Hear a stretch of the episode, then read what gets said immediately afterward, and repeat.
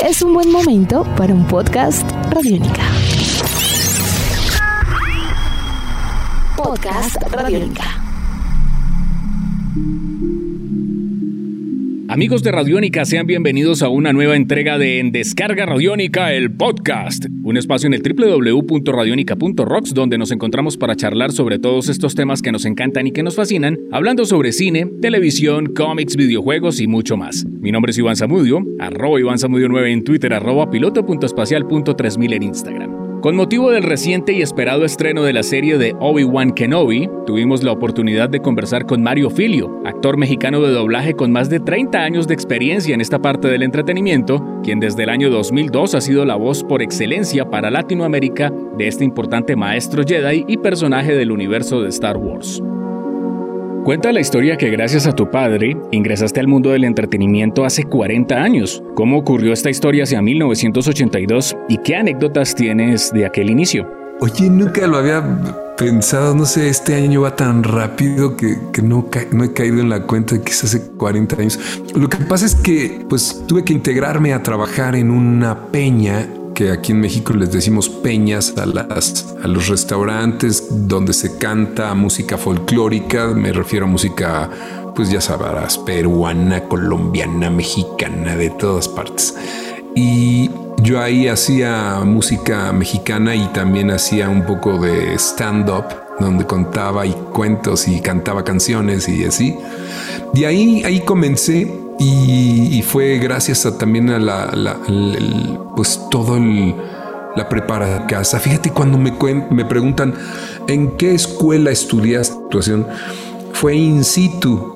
Así que tuve la oportunidad de crecer entre telones, entre, como le dicen, entre piernas, ahí vivir entre los telones del, teatro, en los camerinos, a un lado, en los escenarios, en los foros de televisión, acompañando a mi padre, a mis tíos, a mis hermanos. Así que, pues esto de alguna manera fue una consecuencia de muchos años de vida detrás de las cámaras, detrás de los micrófonos, a un lado de los telones.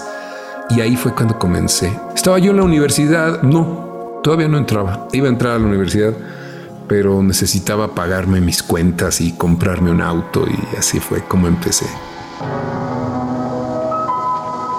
¿Cómo habla Obi-Wan Kenobi? ¿Qué elementos tuviste en cuenta para darle vida al personaje en su versión de Latinoamérica? Obi-Wan Kenobi tiene, tiene este tono que es un poco más intelectual, aunque de pronto es un poco irónico. El maestro Obi-Wan Kenobi se recarga de pronto en, mis resonadores de pecho y tiene una cadencia mm, un poquito más relajada que lo que haría, por ejemplo, Will Smith, ¿no? O lo que haría tal vez Ralph el Demoledor o alguno de otros de esos que tienen este resonador de pecho. Entonces Obi-Wan habla desde el punto de vista psicológico, bueno, pues de un maestro Jedi que que un hombre muy intelectual y genial, o tal vez, pues tiene una labor de preparar a su Padawan, de, cuidar de él, de, de, ver que no, que no caiga en el lado oscuro. The fight is done. We lost.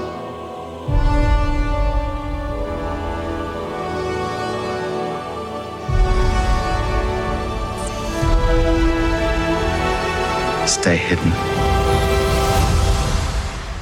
¿Cómo ocurrió que Mario Filio hace 20 años, para la presentación del ataque de los clones, comenzara a hacer la voz de Obi-Wan Kenobi? Sí, fíjate que hubo un cambio muy fuerte del episodio 1, donde lo hizo eh, otro querido colega que se llama Yamila Tala, porque estaba muy joven Iwan McGregor. Entonces, en el episodio 2, que es cuando yo empiezo a hacerlo, hubo una característica que me lo dijo el director, me dijo, estamos buscando, yo me sentí este, honrado cuando me dijo esto, estamos buscando una voz más elegante. yo no sé Ivan McGregor se veía más, se veía mejor en el episodio 2 respecto a su look más elegante. Entonces, eh, ahora que veía y, repasaba un poquito las escenas de tanto del episodio 2 como el de 3, lo veías con el cabello perfectamente arreglado, con esa, este, pues, ese vestuario, con su, ¿cómo le llaman a ese tipo de ropa que usa?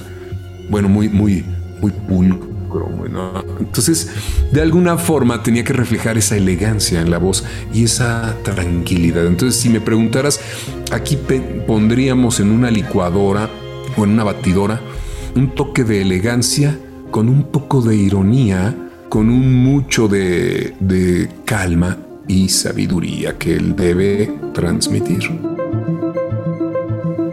¿Cómo fuiste moldeando la voz de Obi-Wan al doblar a Ewan McGregor en Star Wars para producciones posteriores? Sí, cómo no, es, es muy interesante esto porque fíjate que había una compañía que se llamaba Labo Prime. Era una compañía que había surgido hacía muy poco tiempo en ese entonces y estaba llamando la atención de las compañías, de las distribuidoras de películas, porque tenían, a diferencia de todas las demás películas, además de tener instalaciones muy distintas, me refiero a de verdad muy cuidadas, muy bonitas. Tenían equipos de primera, o sea, yo recuerdo ver micrófonos Neumann con amplificadores Manley y, equipos muy caros que pues no es que no fuera la norma antes, pero es que ellos empezaron a establecer eso, porque además el director de esa compañía y el dueño eh, se iba a mezclar sus películas a Lucas este, Skywalker de ese estudio. Y, entre otras de las cosas que cuenta es que de repente ahí estando en,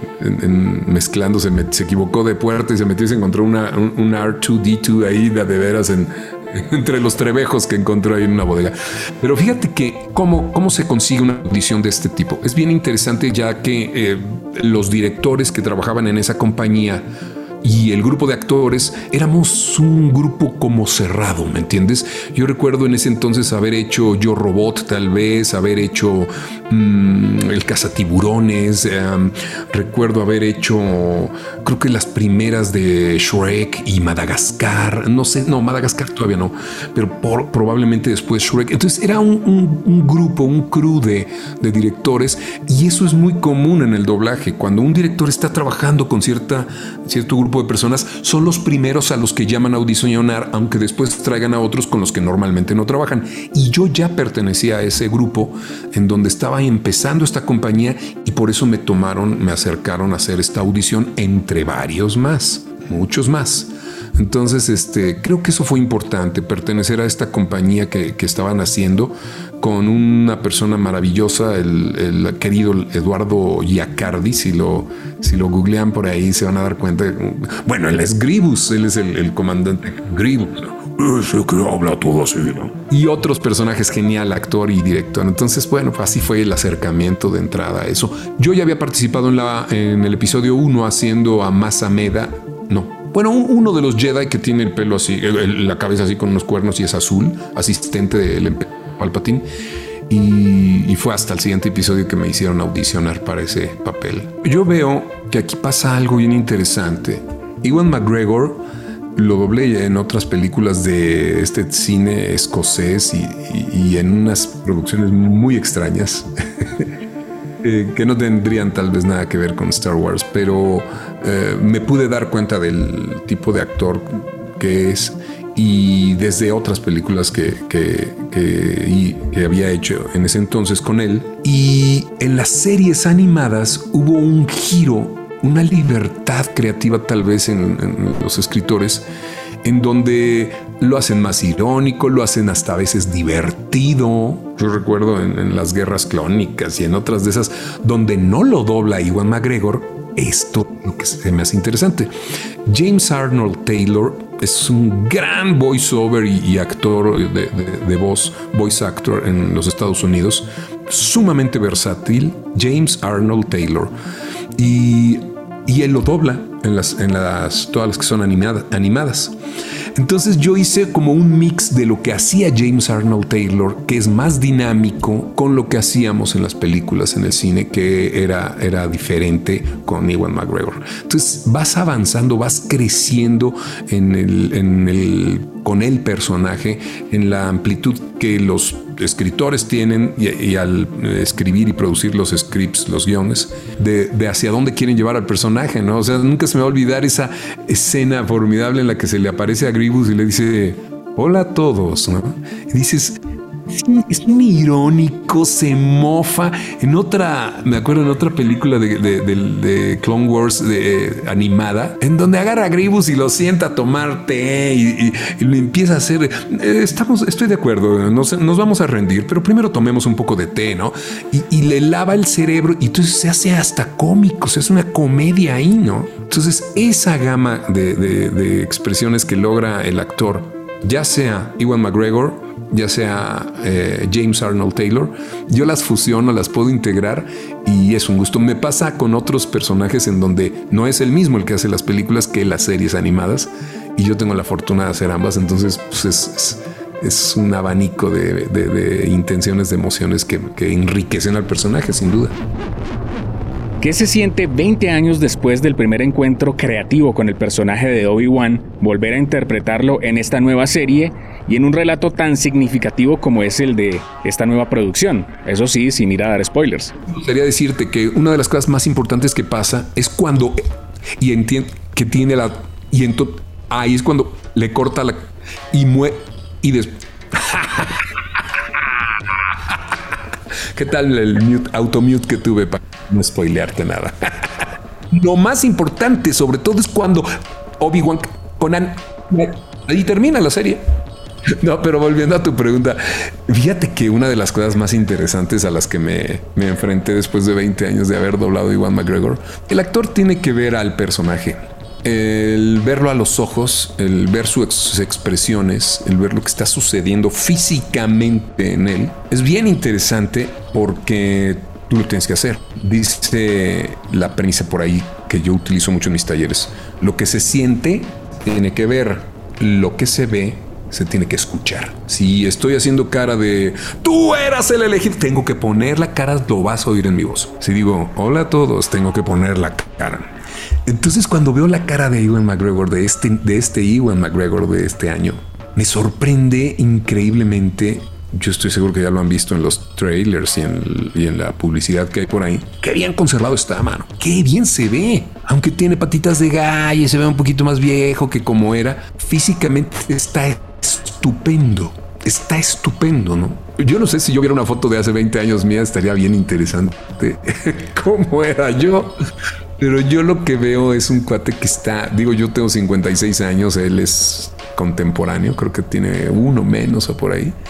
Y, está muy bien conservado, ¿no? Se ve muy bien. Entonces eso es bien agradable, eso es muy, muy, muy placentero, porque entonces te embonas con él. Entonces, este, a lo mejor no estamos diciendo lo mismo, pero estamos avanzando junto. Me refiero a diciendo lo mismo porque pues hay palabras que tienen una labial y en español no la tienen y entonces pues, a veces se cambian de posición las palabras, pero ahí vamos juntos contando una historia. Y me encantó verlo. Entonces esa fue una, gran satisfacción. Lo disfruté mucho, lo gocé y eso es algo que los, los fans y todos los que vean esta serie van a notar. Y mira, dicen que cuando un comediante se divierte en el escenario, el público se divierte. Acá es muy similar. Cuando un actor disfruta hacer una serie, estoy seguro que la gente la va a disfrutar tanto como yo. Desde tu perspectiva, ¿qué es lo más bello de trabajar con la voz y hacer doblaje? El otro día alguien me decía, oye, no puede ser, pagan muy poco. Me hablaron para hacer un llamado de unos cuantos, unas cuantas líneas.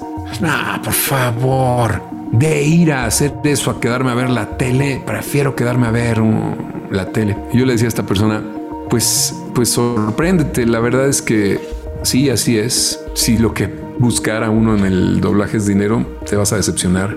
Las satisfacciones que dejan o lo que deja el doblaje es mucho más que, que económica. Es mucho más que económica. Entonces, si me preguntaras a mí, hay dos cosas que se me hacen formidables. Una, que es el poder encarnar historias, vivirlas y divertirte haciéndolas. Y la otra, estar abriendo las puertas de la máquina del tiempo y escarbando en el futuro para yo no sé quién es allá cuando yo ya no esté, como muchos de los que yo admiro y sigo escuchando que ya no están, me puedan este, seguir escuchando. Entonces estamos hurgando en el futuro, nos estamos colando en la historia y esto es una cosa hermosísima de que cuando alguien, y, te, y se lo podrás preguntar a quien quiera, ¿eh? sobre todo los Star Talents y mucha gente que se muere de ganas por trabajar, ¿por qué lo haces? Lo haría hasta pagaría por hacerlo con tal de quedar en la historia y que me escuchen mis hijos, mis nietos, mis bisnietos y etcétera. Esto fue entrevista en Descarga Radiónica conversando con Mario Filio, actor mexicano de doblaje con más de 30 años de experiencia en esta parte del entretenimiento, quien desde el año 2002 es la voz de Obi-Wan Kenobi para las producciones de Star Wars en Latinoamérica. Recuerden que todas las semanas en nuestro sitio oficial de internet y desde nuestra app Radiónica estamos presentando contenido de de nuestras series de podcast para que a través de audios de bolsillo también puedan llevar a la radio pública colombiana. Series recomendadas como La Vuelta al Mundo en Canciones, ¿Qué hay para hacer? y Chévere pensar en voz alta. Todo esto y mucho más en el www.radionica.rocks. Un abrazo muy especial para todos ustedes y recuerden, cuídense mucho, cuiden al otro. Hasta pronto. Nuestros podcasts están en radionica.rocks, en iTunes, en RTVC Play y en nuestra app Radionica para Android y iPhone. Podcast Radionica.